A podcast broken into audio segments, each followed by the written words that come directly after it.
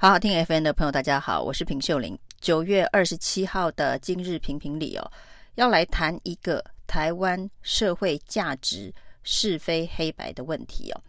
被周玉蔻指涉为张孝颜金华案滚床女主角的前中国小姐张淑娟，今天到台北地检署去按铃控告周玉蔻、蔡玉珍对她不实的污蔑。她表示。她不是女主角，她不认识蒋孝严，她不认识周玉蔻，她也不认识蔡玉珍哦。那他认为呢，这一个周玉蔻跟蔡玉珍违反了媒体人应有的基本道德价值标准。不过呢，在这一个张淑娟抵达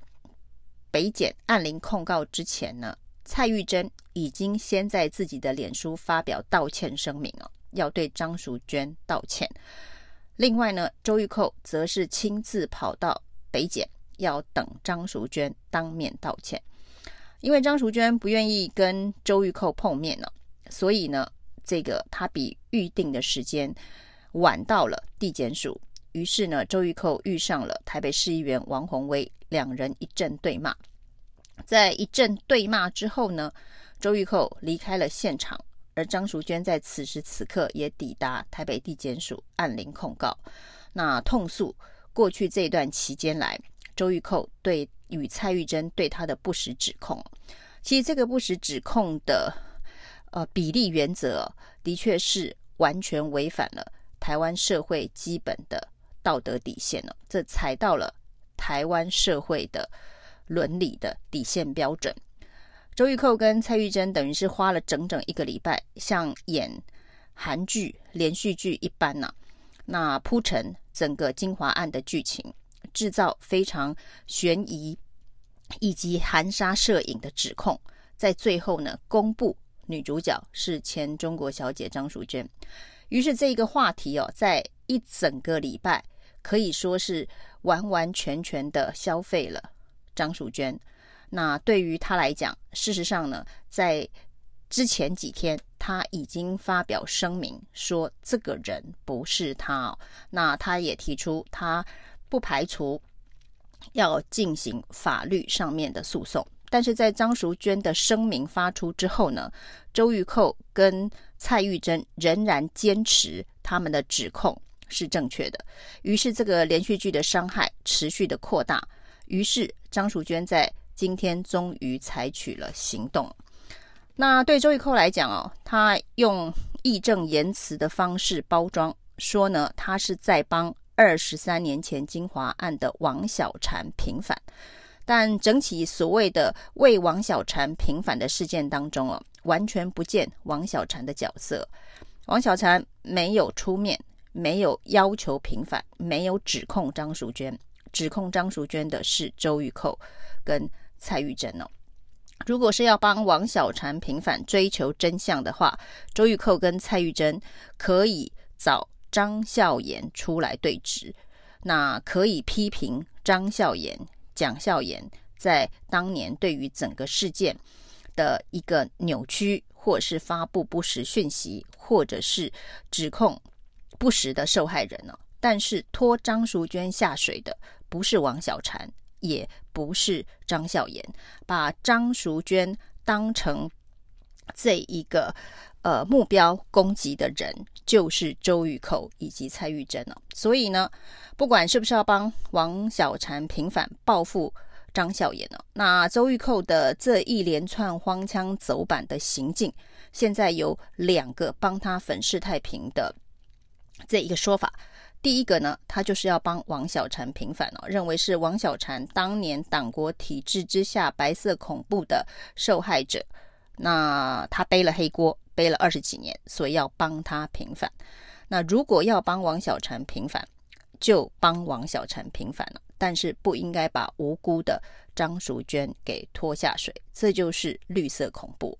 那用绿色恐怖要帮白色恐怖平反，这是一件非常恐怖的事情。那第二个帮周玉蔻说话的理由说，那为什么他要针对蒋孝严？好，目标是蒋孝严，是因为呢，他在二十几年前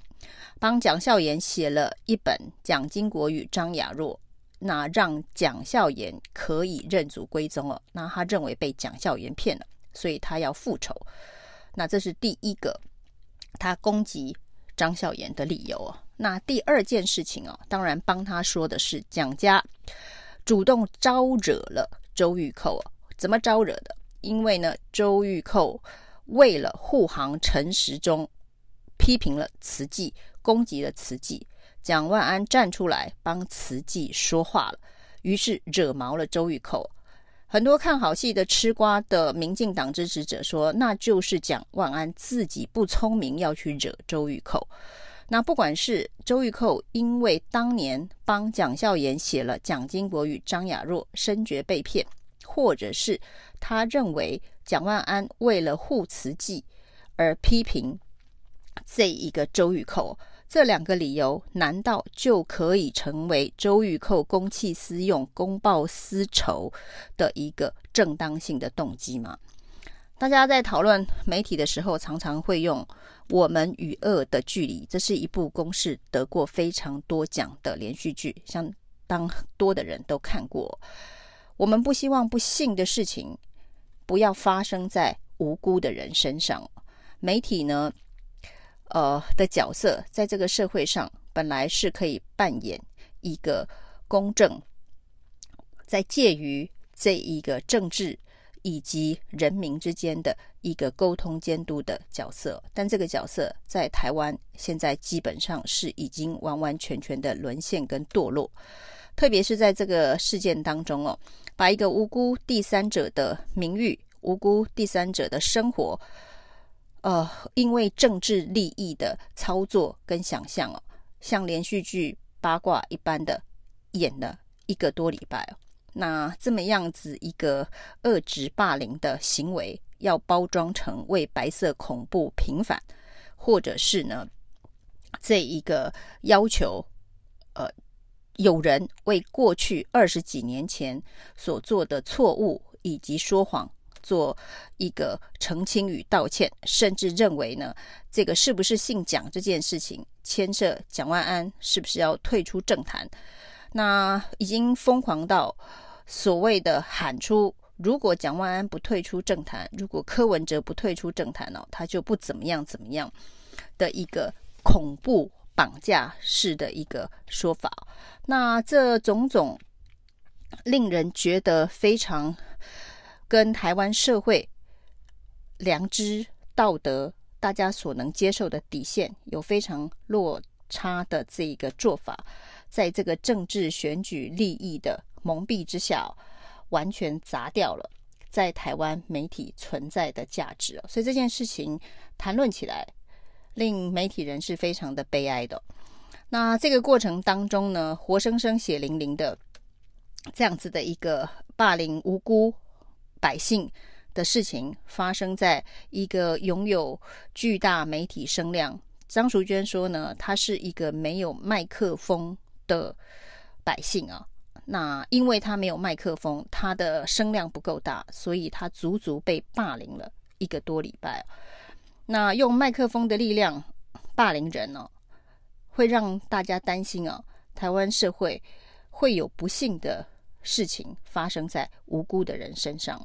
那除此之外呢，媒体所扮演的角色，在这一波攻防当中哦，可以看到呢，周玉蔻大记者变成了一个。陈时中小粉丝哦，整天在那里放电，整天在那里爱死陈时中，爱死蔡英文，爱死赖清德，这样子是一个资深媒体人的这个角色吗？像周玉蔻的这类的说法，即便在私底下被录到或是被听到，都会变成新闻哦。没想到居然是公开示爱、公开表态，用这样子的方法。表达他对于政治个别政治人物、个别政党的死忠支持哦，